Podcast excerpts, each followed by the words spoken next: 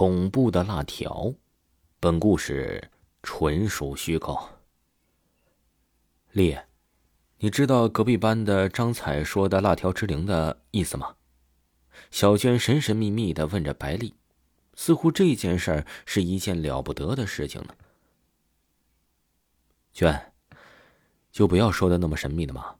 我看你是又想吃辣条了，才这么说的吧？这次。我可不陪你去了呀！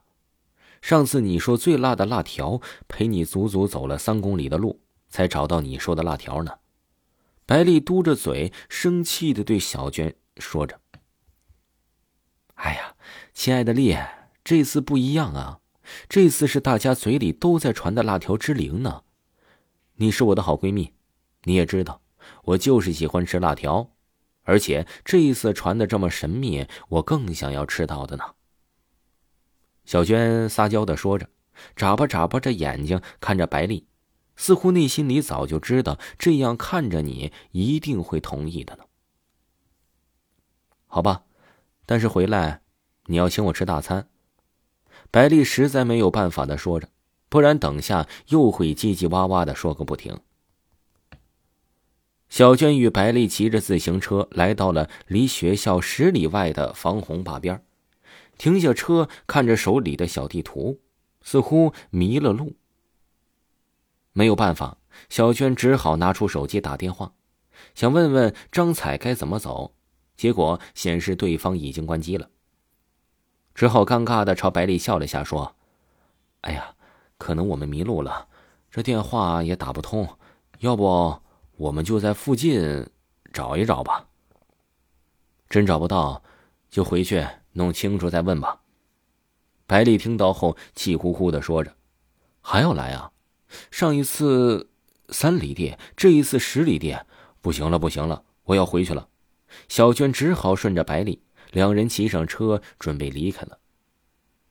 然而就在这个时候，夜里的月亮被黑云蒙蔽了双眼，一丝丝的亮光也消失了。只听见蛐蛐、青蛙一声接着一声的叫着，风也起来了，似乎在酝酿着一场狂风暴雨。看那边有灯光，我们先过去看看。过去休息一会儿，回去还有十里地呢。小娟闪着皎洁的眼光向百里说着，心中也在打着小算盘：万一是最近传开的辣条之灵的地方。也许这亮光的地方看起来阴森森的，尤其是在这亮光的周围，漆黑的像是融入了某个黑洞里，觉得突然冒出来的逃不出去。越走越近，这光线显然红润起来，红的鲜艳，红的像血。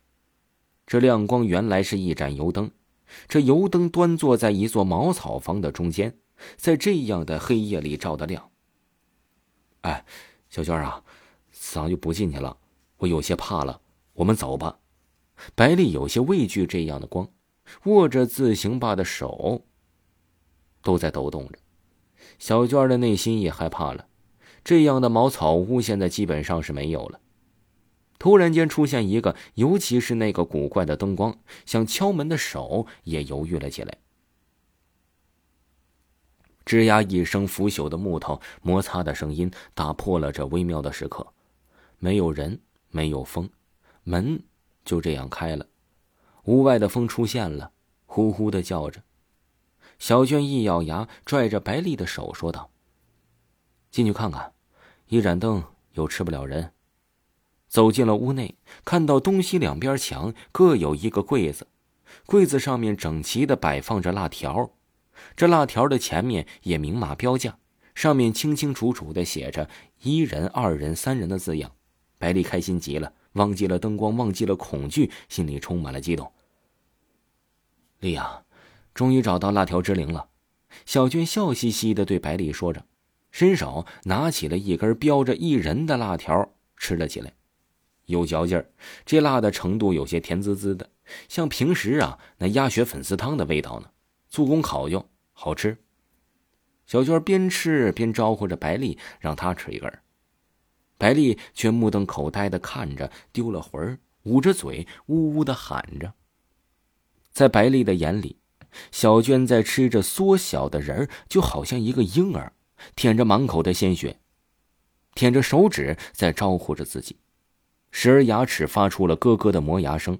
而就在这时，灯光闪了一下，变得更加红润了起来。白丽紧张不安的看着小娟小娟一点点的在变小，身上在散发着恶臭，眼球掉在地上，不小心被白丽给踩炸了一颗，喷得白丽一身的汁不一会儿就化成一滩血水流向了灯里。这灯死死的亮着，咕噜咕噜的声音压抑着白丽。现在白丽痴痴的看着灯光，着了魔似的，嗓子里吞咽着口水。也想喝两口呢。疯了似的抓起了一根辣条吃了起来，舔着手指，吸吮着辣条，一点碎渣都舍不得浪费。吃掉的那根辣条又恢复在了柜子上，标价牌底下的一人变成了三人。喂，你听说了吗？知不知道隔壁班张彩说的“辣条之灵”的“灵”的意思吗？